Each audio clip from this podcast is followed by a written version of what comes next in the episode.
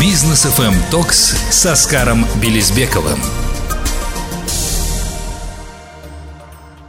Добрый вечер, дорогие друзья. Это Бизнес FM Talks с Оскаром Белизбековым, Рустам Аксутов у микрофона и Оскар Белизбеков собственной персоной. Привет. Добрый вечер. А, сегодня Что у нас... сказал, привет. Привет.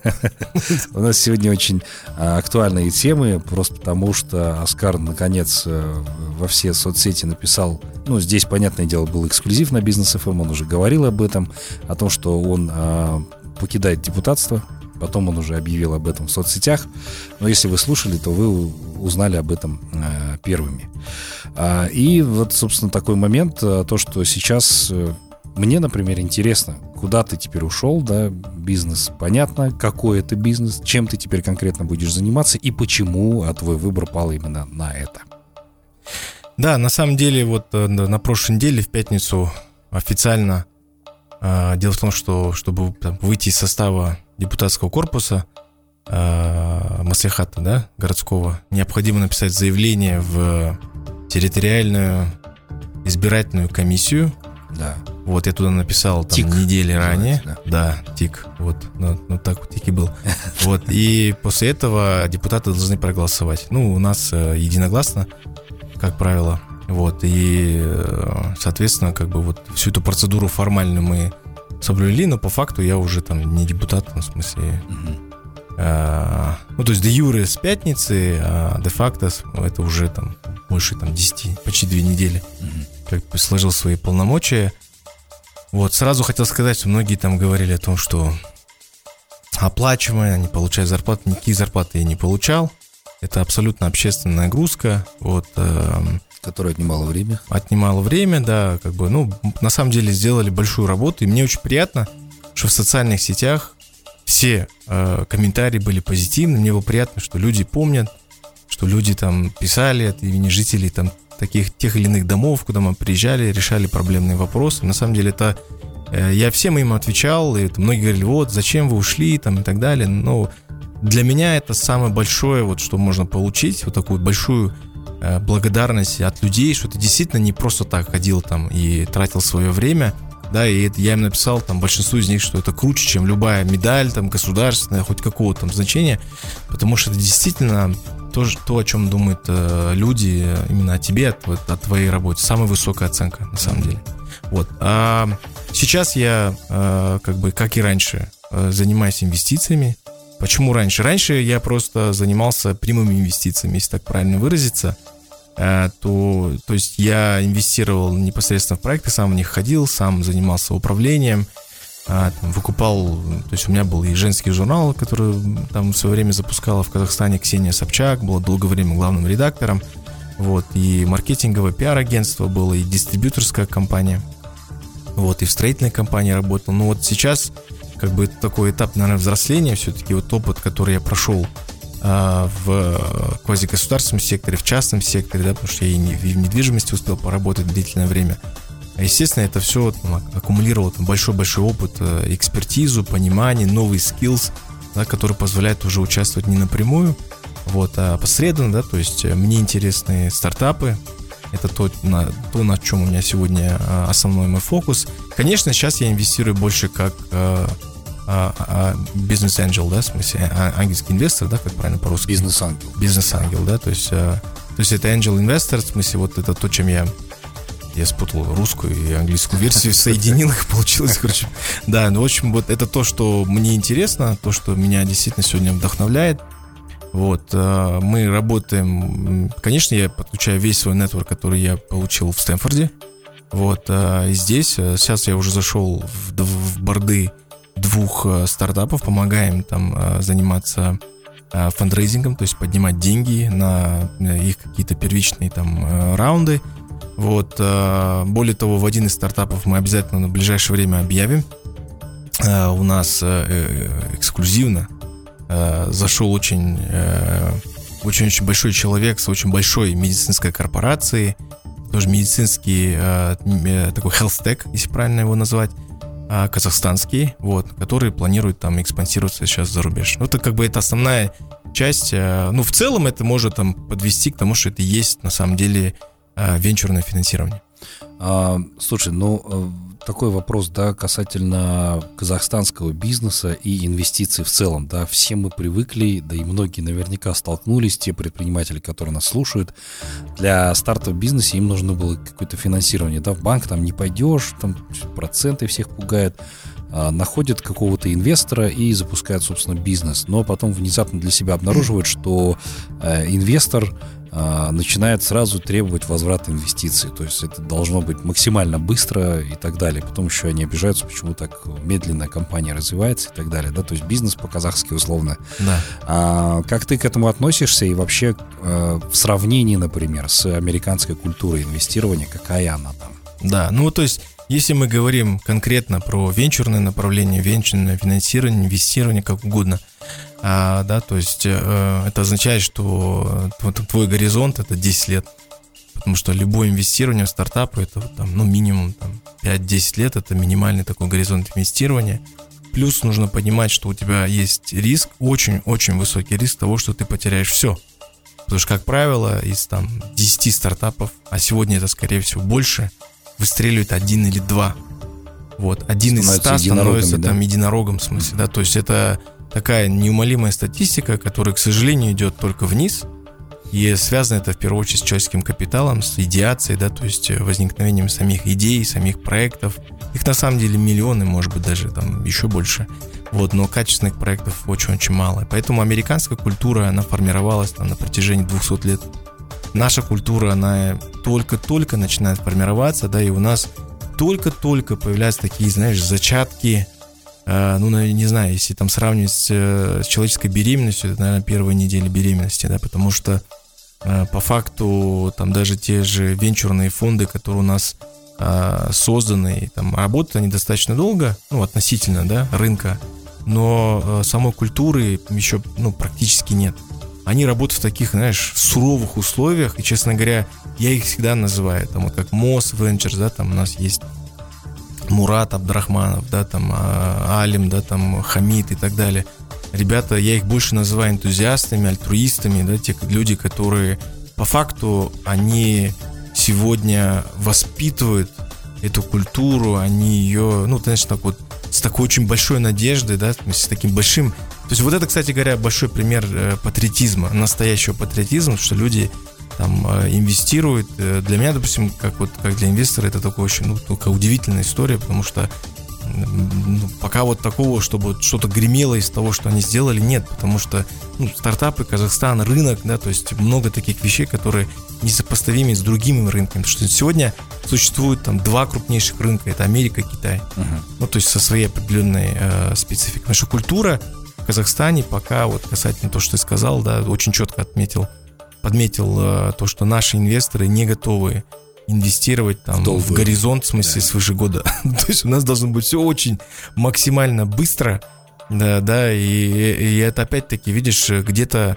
э, где-то эти бизнесмены, э, которые называют себя инвесторами, это люди, которые поднимались в 90-е, и это совсем другое время, да, то есть это время, когда было сложно, никто не говорит, что было легко, была сумасшедшая инфляция, сумасшедшие банковские проценты, и банков-то толком не было тогда.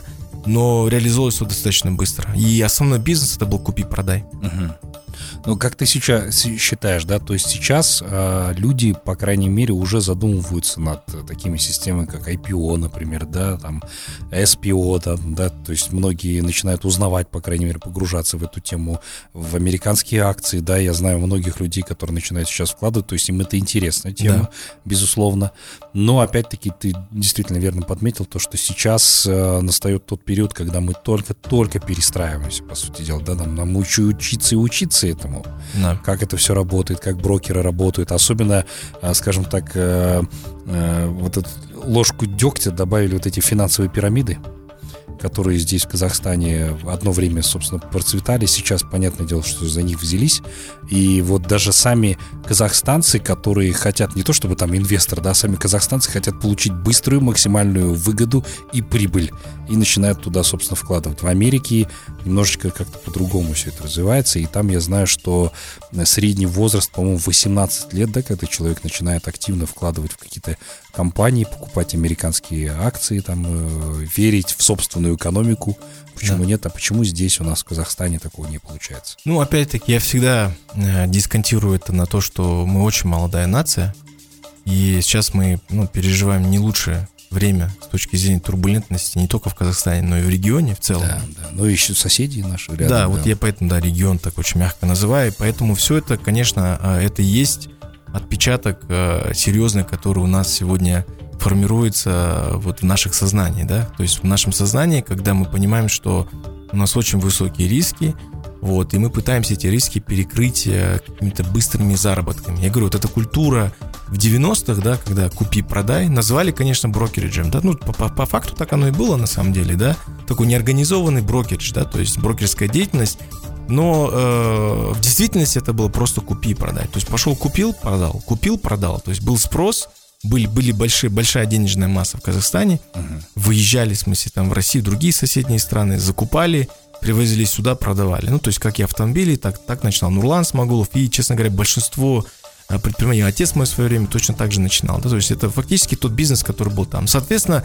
сформировалось мышление, понимаешь, которое уже даже на уровне ДНК, наверное, передают. Ну, так я предполагаю. Фундамент, я бы сказал. Да, да. И у, у людей ощущение, что можно... И вот многие же сравнивают, проводят постоянно параллель, что сейчас там наступили 90-е, ну, не наступили 90-е, давайте так. Сейчас 2022 э, год, есть реаль, да, конечно, что-то может быть схоже с точки зрения там роста попрошаек, которые мы видим на улицах, да, там, э, но и нужно понимать, что это кризис в регионе, не кризис только в стране, в смысле, и вообще глобальный кризис, да, то есть пандемия э, там, внесла свою существенную лепту в, в э, глобальную миграцию, поэтому э, все эти процессы их остановить невозможно, естественно, это все откладывается большим отпечатком в нашем сознании, повторюсь, да, то есть э, желание быстро заработать, оно сейчас на уровне не только на, на ДНК предыдущих поколений, но и сейчас, плюс еще формируется дальше, потому что пока нет у людей понимания, когда будет стабильно, когда мы можем, допустим, смотреть, потому что 10 лет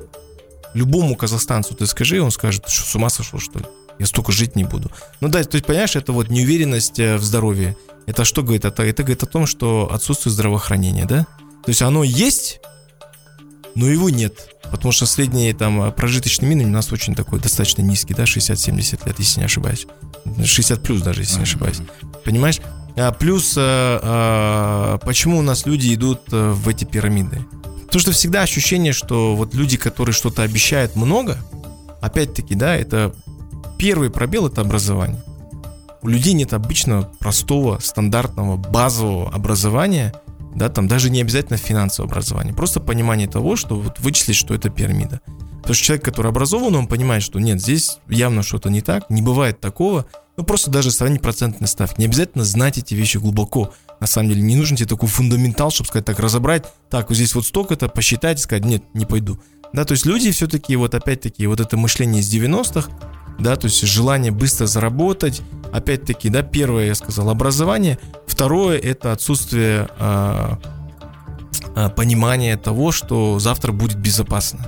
И желание быстро заработать здесь и сейчас, потратить здесь и сейчас. Посмотри даже вот эту культуру, да, новый iPhone, первый, кто покупает, покупают все сам студенты, все, кто могут и не могут себе позволить. Скорее, большая часть не могут себе позволить этих вещей. Ну, кредиты, да. И кто все это дело поддерживает?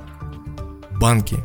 Они в первую очередь что делают? Они финансируют для них самую безрисковую часть, да, то есть они финансируют потребительское кредитование. И когда банки поддерживают потребительское, я чуть, чуть не заматерился, потребительское, в смысле там, потребительскую культуру, о какой культуре инвестирования может быть вообще речь идти, понимаешь? Люди не понимают, что такое сейвинг, что такое пойти положить, потому что депозиты сегодня не рабочие, да, ты не знаешь, что завтра, завтра с банком произойдет. Ты вроде положил, бах, нету банка.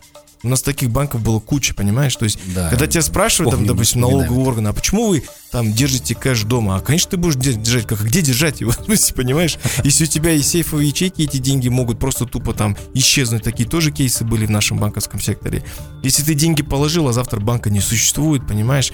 Там, ну, куча-куча факторов, и это все вместе в совокупности дает такой бешеный эффект на твое мышление, на образ мышления. И этой культуры, ну, то есть ее вообще нету. Потому что люди понимают, что вот сегодня я заработал или не заработал, но могу взять в кредит, купить себе просто, нажав э, одну лишь кнопку на Каспи KZ, бесплатная реклама, да, и получить там, в смысле, телевизор, э, там, телефон, AirPods там и так далее. То есть вот эта культура потребительская, она у нас идет опережая культуру сбережения, культуру инвестирования. Угу. Ну, давай продолжим эту глубокую тему, собственно, обсуждать сразу после короткой паузы. Друзья, оставайтесь с нами. Бизнес FM Токс с Оскаром Белизбековым.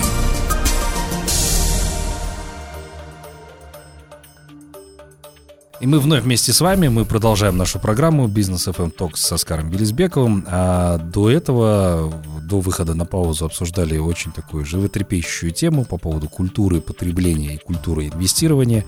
Два очень разных понятия, поэтому мы здесь как раз-таки стараемся все это дело разъяснять. А, но наверняка наш слушатель, который сейчас э, слушает нас, недоумевает по поводу инвестирования в целом. Здесь же тоже есть риск да, так же, как и с банками, ты положил там депозит, завтра не знаешь, что будет с банком. Инвестирование это тоже большой риск, о чем мы, собственно, тоже говорим, потому что э, компании, в которые вы верите, может завтра тоже закрыться или объявить, что они банкроты там и так далее, да, то есть никто не, не несет этой гарантии, поэтому нужно погружаться в детали, да, там технический анализ, вот эти все спецификации, то есть в этом нужно разбираться. Что касается венчурного инвестирования, то тут, вот как ты ранее сказал, да, есть большой риск вообще не вернуть э, свои вложенные деньги, не то, чтобы там сверху что-то, да, еще заработать. Вот как здесь вот быть, а, куда все-таки больше а, инвестировать свои деньги, сейчас особенно?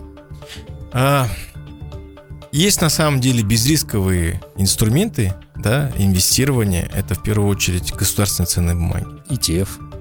А, ну, ETF в смысле, да, то есть, ну, в большей степени, да, это вот, э, если брать там американские э, T-bills, так называемые, да, у которых ставка на сегодняшний день, ну, если не ошибаюсь, десятилетний 4%. Uh-huh. Это очень неплохо да, в валюте. Вот поэтому это такие безрисковые. То есть здесь на самом деле нужно, ты, ты прав, вот здесь э, важно э, такое глубинное, фундаментальное понимание того, как работают рынки. Потому что рынки это всегда очень большая спекуляция. Э, рынки это всегда, ну то есть, во-первых, рынок не отражает экономику, это нужно четко понимать, да. Во-вторых, э, рынки э, спекулятивные и даже если ты будешь знать там э, глубинно, фундаментально там, как работает сегодня Capital Markets, да, это не дает никакой гарантии того, что у тебя, в смысле, там, ну, все будет как вот сейчас, как, как то, что, то, что сейчас происходит. Рынки абсолютно красные. Да, поэтому... Все ждут э, рецессию. Э, да, ну, она, на самом деле, она будет, в смысле. Ну, когда я разговаривал с экономистами в Стэнфорде, они мне сказали, они очень меня э, сильно там у, у, уверили в том, что э, рецессия будет короткой. Так же, как и в пандемии, в 2020 году будет такой клевок, короткий в смысле, и, и потом, потом да, ну, то есть где-то, ну, год-два, может быть, в смысле, то есть не будет какой-то глубокой такой рецессии. Вот, но, тем не менее, в смысле, там, если Америка это сможет пережить, э, некомфортно, ну, относительно комфортно, то нам будет очень тяжело, да. Пока, конечно, цены на нефть высокие, мы себя чувствуем более-менее там в безопасности, да, но это ты же понимаешь, что такая мнимая, иллюзорная безопасность, к сожалению, да, который там лишь ощущение вот этого всего. Вот поэтому здесь э, э, у нас очень сейчас часто, э, точнее не часто, а очень много ребят, кто занимается дейтрейдингом, да.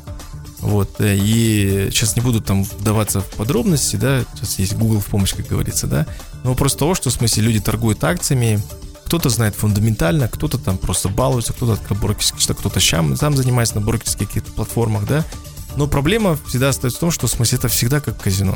То есть здесь ты вот, я говорю, какой бы ты прогноз не строил, как бы ты не знал а, там информацию глубоко, ты не можешь а, там в смысле э, там предсказать, что как, как, как пойдет та или иная бумага, потому что я говорю, любая инсайдерская информация, которая выбрасывается на рынок, она ну, буквально э, там сиюминутно там влияет там, на, uh-huh. на, на стоимость э, этой самой акции. Ну, то есть не мог никто предположить, что там у Uber у Каланика будет какая-то проблема, в смысле, да, то есть в Uber у основателя. Ну, то есть это невозможно, то есть кто-то инсайдер знает, а вот снаружи ты сидишь и ты понимаешь, что круто, все идет, все классно там и так далее.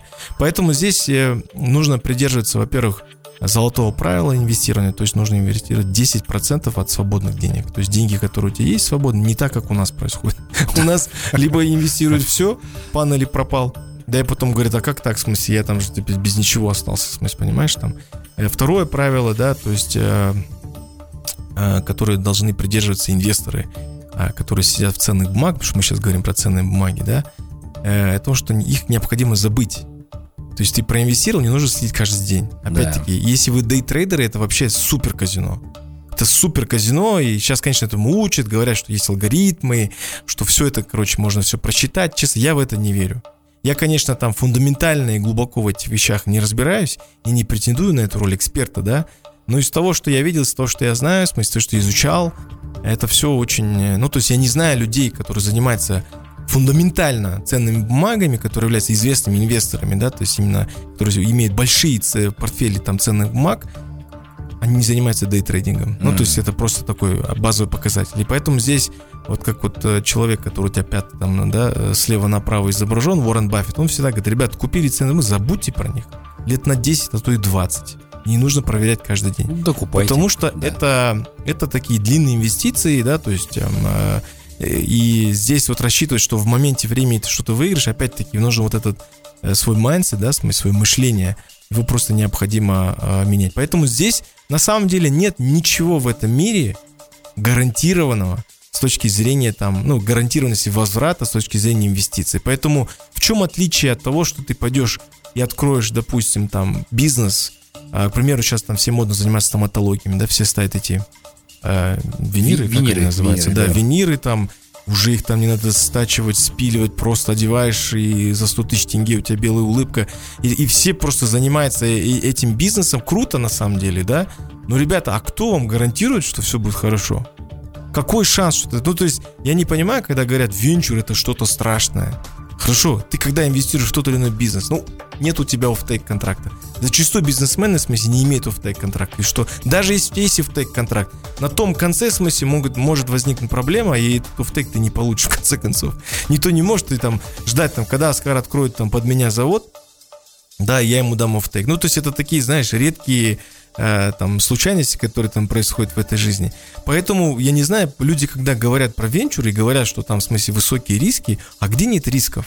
Я говорю, ты положил в банк второй уровень, у которого сегодня очень высокий рейтинг.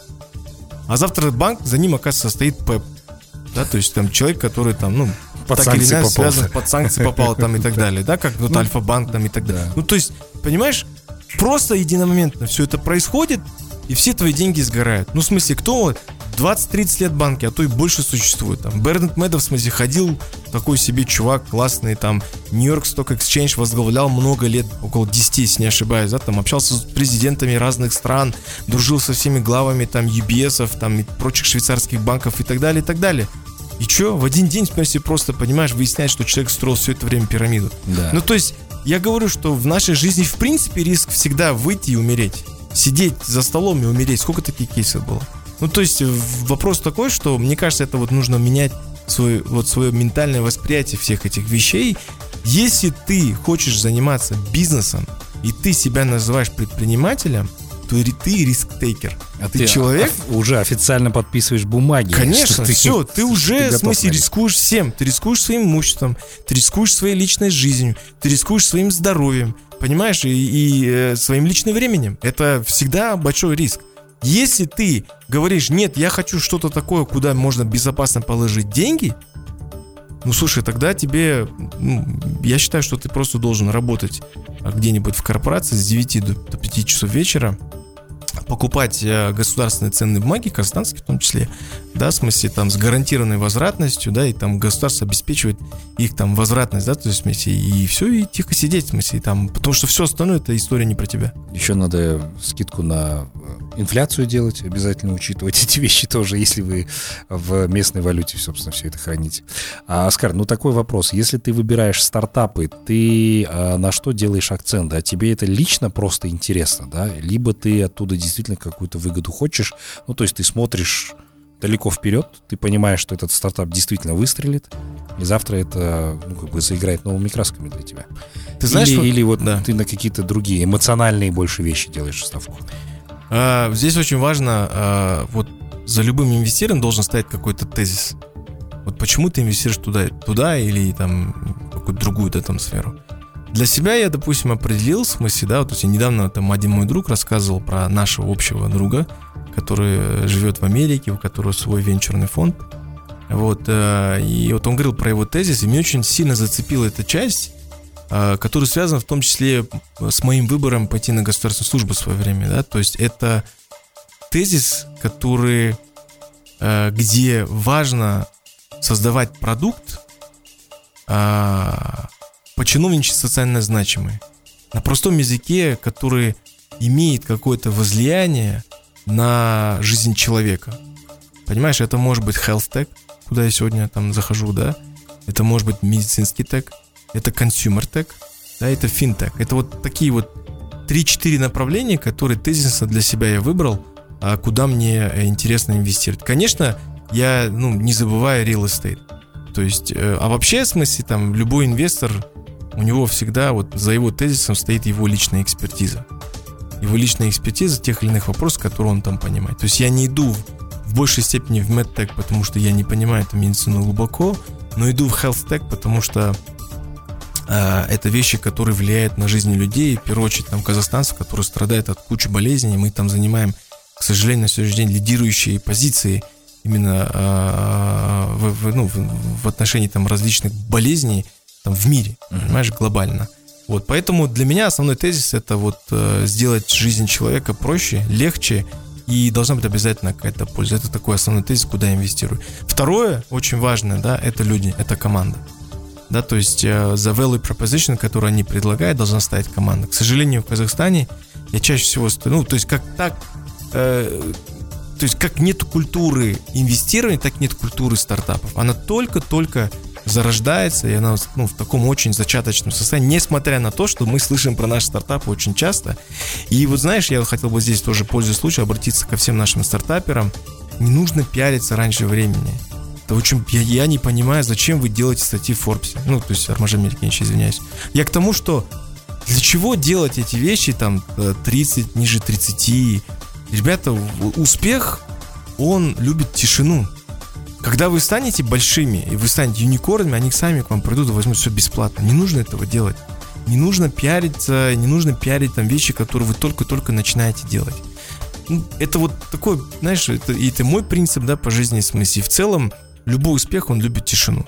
Да, поэтому, если вы хотите построить успешную историю, нужно все это делать тихо, пока вы действительно достигнете каких-то серьезных а у нас сейчас любой стартап, что-то какой-то идея пришла, более-менее какая-то цепляющая, все, пошли в Форбсе, там, закинули информацию. Себе, Конечно, да. журналистам там это прикольно, потому что как бы тоже нужно какое-то информационное поле чем-то заполнять, да, 30, ниже 30 тем более. Но вы же еще не стали такими успешными, то есть у вас же нету какой-то истории, ну давайте, в смысле, там, ну то есть, как бы там, как бы Каспи там обидно не было, да, допустим, по параметрам, которые а, там за, задаются, в смысле, в, в долине, в Кремниевой, да, а, по их, по их параметрам, я подчеркиваю, это не является юникорном. Да, то есть это не является единорогом. В нашем, да, понимании мы гордимся этим проектом на самом деле, да, то есть Каспи, да, ну, то есть в большинстве стран это даже не сделаешь по законным, а, законодательным смысле там противоречиям. Вот, но чем еще у нас есть горди? Ну, то есть, сколько таких стартапов сегодня хотя бы нашли какой-то экзит? Кто-то их приобрел, купил, ну, кроме там Сантуфей, Арбузский Z там и так далее, которые пытаются сейчас эту историю делать на, за рубежом, да. Uh-huh. Ну, то есть, э, это такие важные вещи, да, команда это на самом деле основное ключевое. И у нас команды, вот сколько бы я ни встречался, они все уже знаешь, такие все уставшие, там, год-два поработали, и такие, все, вот мы там устали, мы уже не встречаемся, мы устали от VC. Я всегда говорю, ребят, вы еще не встречались с VC.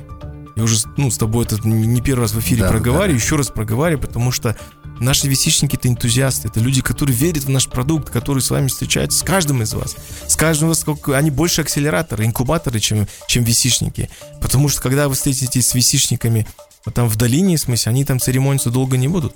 Они послушают ваш первый тезис, откроют вашу первую страницу вашей деки и все.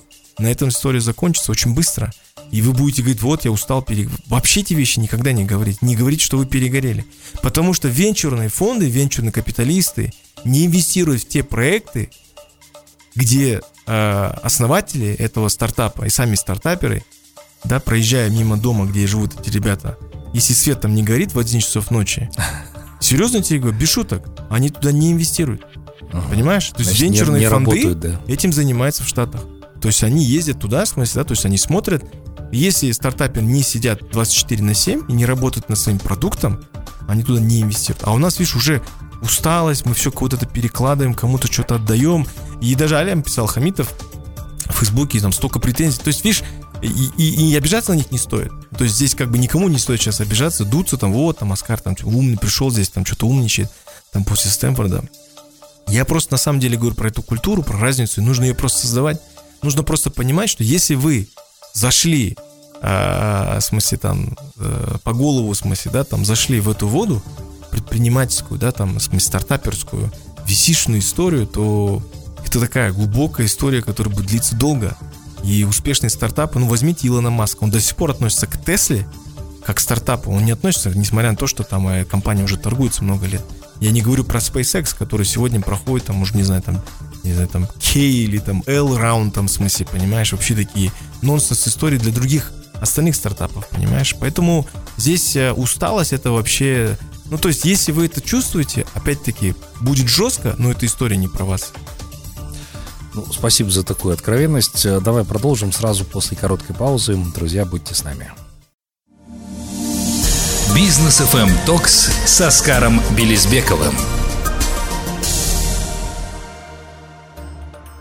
И мы э, возвращаемся э, на Бизнес FM с Оскаром беседа у нас по поводу стартапов и так далее. А, слушай, ну ты меня прям до глубины души сегодня задел по поводу стартапов. Меня тоже эта тема на самом деле сильно волнует. А, еще такой момент а, касательно стартапов. Да, у нас здесь в Казахстане бытует мнение, что если ты не успеешь, скажем так, да, вот к слову о твоем, ты сказал же, пиар сразу, и тут начинают там статью в Forbes размещать там и так далее, да, громко о себе заявлять, в соцсетях э, об этом рассказывать и так далее. Многие здесь, в Казахстане, переживают за то, что, ну, скажем так, интеллектуальная собственность.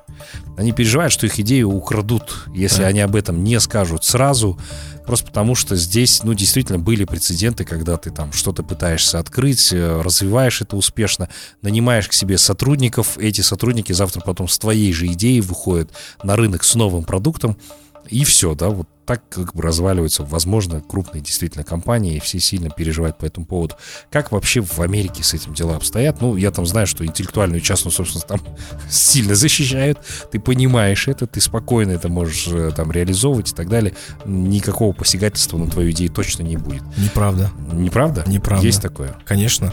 Оно везде есть на самом деле, когда вы думаете, что в Америке в смысле этого не произойдет, потому что в Америке права защищены, да, это есть, э, если ты успел IP, да, то есть intellectual property, в смысле, там все это дело, пройти все эти кучу этапов регистрации и так далее, это не делается быстро. А когда ты пичешь, да, то есть когда ты делишься своей презентацией, когда ты там, ну, в зависимости от того, какие цели ты преследуешь, если мы говорим про фандрейзинг, да, в смысле, то люди делятся информацией, ее своровать 2 секунды, на самом деле. И это в долине происходит постоянно, каждый день, каждый час, каждую минуту. Ну, то есть ты не можешь защитить то, чего где у тебя нет авторских прав, то есть у тебя нет прав интеллектуальной собственности. Если ты это сделал до того, как пошел к, к венчурным капиталистам и к прочим инвесторам, институциональным, да, там, или там ангел-инвесторам, да, без разницы, э, это, конечно, круто, но чаще всего это не так. Чаще всего люди приходят с идеями, они говорят, вот моя идея, вот моя дека, вот я рассказываю, что у меня там, э, как, какого-то суть нашего стартапа, вот он MVP там и так далее, да. И после этого что-то регистрируют. Поэтому здесь история Конечно, в Америке там подписывается NDA и куча других документов. Чаще всего это не работает, потому что, ну, куча вещей, то есть у любой, у любого VC, у любой крупной корпорации, у них юристы гораздо э, больше получают, чем ваши, которых вы будете нанимать как стартаперы, да? Uh-huh. Их количественно больше, они вас кушают просто в любом суде. Ну, то есть Америка в этом плане, почему говорю, она всегда такая жестокая. То есть, когда ты там прошел путь, это означает, что ты, ты все, короче, в любой части мира Э, да, там только культурно адаптируешься, все остальное там ты проходишь там бешеную школу э, именно там. Поэтому здесь, э, когда мы подписываем NDA с казахстанскими стартапами, не разглашение, ну то есть ничего не мешает мне это сделать как инвестору или там как другому человеку рассказать какую-то идею. То есть вопрос просто доверия, вопрос это же всегда так, когда ты встречаешься с человеком, у тебя возникает химия или не возникает химия, да? Когда у тебя не возникает химия, ты должен понимать, что в смысле, ну, я лично, по крайней мере, так делаю. Не бывает так, я встречаюсь с человеком, у меня ну, не возникает химия. Вот сразу, первый раз я не знал даже, его или ее. В смысле, у меня не возникает химия, в смысле, и я просто для себя понимаю, что я не хочу работать с человеком. И все. То, то есть какого доверия не вызывает. Ну, куча же вещей, которые внутренние. То есть мы, мы очень часто свое внутреннее я не слушаем. Когда тебе внутренний голос говорит о том, что э, там, что-то сомнения, вот не стоит там и так далее, да, мы говорим, да нет, это все вот какие-то непонятные сомнения там и так далее. А мне кажется, надо достаточно часто прислушаться, потому что, извиняюсь за тавтологию, часто в итоге так оно и происходит. Интуиция не подводит, да? Да. Ну, ярчайший пример, на Netflix выходил вот этот художественно-документальный фильм про немецких стартаперов, которые разработали там э, действительно крутой картографический сервис, а потом оказалось, что такой же выпустила компания Google. Сколько судов они там прошли, Google Earth то же самое, да, до сих пор, кстати, И вот эти немецкие ребята, братья, если ты о них говоришь, Да, в смысле, да. они кучу стартапов своровали американских, запустили в Европе, раскрутить. То есть это тоже э, часть их инвестиционной культуры и политики. То есть что они делают? Они у тебя забирают проект, а это- они же сделали то же самое с Airbnb. М. Понимаешь, то же самое. Они пришли и сказали, ребята, вот Airbnb в Европе. Они его раскручивают, они инвестируют туда свои бабки, они поднимают деньги, как любой другой стартап, понимаешь? Потом приходят, то есть они все делают, чтобы упаковать и потом выйти из проекта, продав их какому-то гиганту. Все. Они пришли к Airbnb и сказали, ребят, ну вы можете сами зайти, конечно, сами там топтаться, да? Мучиться. Вы, конечно, сделаете это все дело, но вопрос времени. А у стартапов всегда вопрос времени горит нереально, понимаешь? да, то есть, да. когда говорим о росте, о, о- о, а, там экспансии, да, то есть это всегда вопрос времени. Тайминг это там такая важная там часть любого стартапа, любой идеи. И все, они просто продали им, и, и у тебя другого выхода нет, ты просто покупаешь. Сколько делал это, ну то есть посмотри тот же самый WhatsApp, тот же самый Instagram. Это все покупает Facebook. Почему?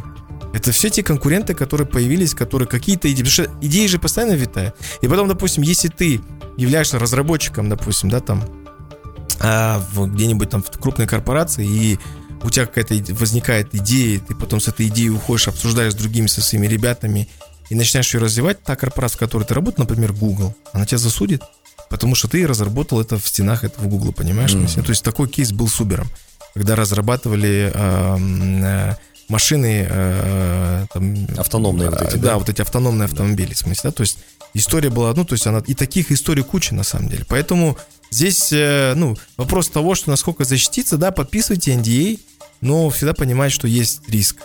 Э, Я поэтому и говорю, когда наш стартапер выходит вот в такое медийное поле, я вообще не понимаю. Ну, то есть, если у тебя какой-то disruption, и ты знаешь, что только ты в этом разбираешься, да, что только ты это понимаешь, это да.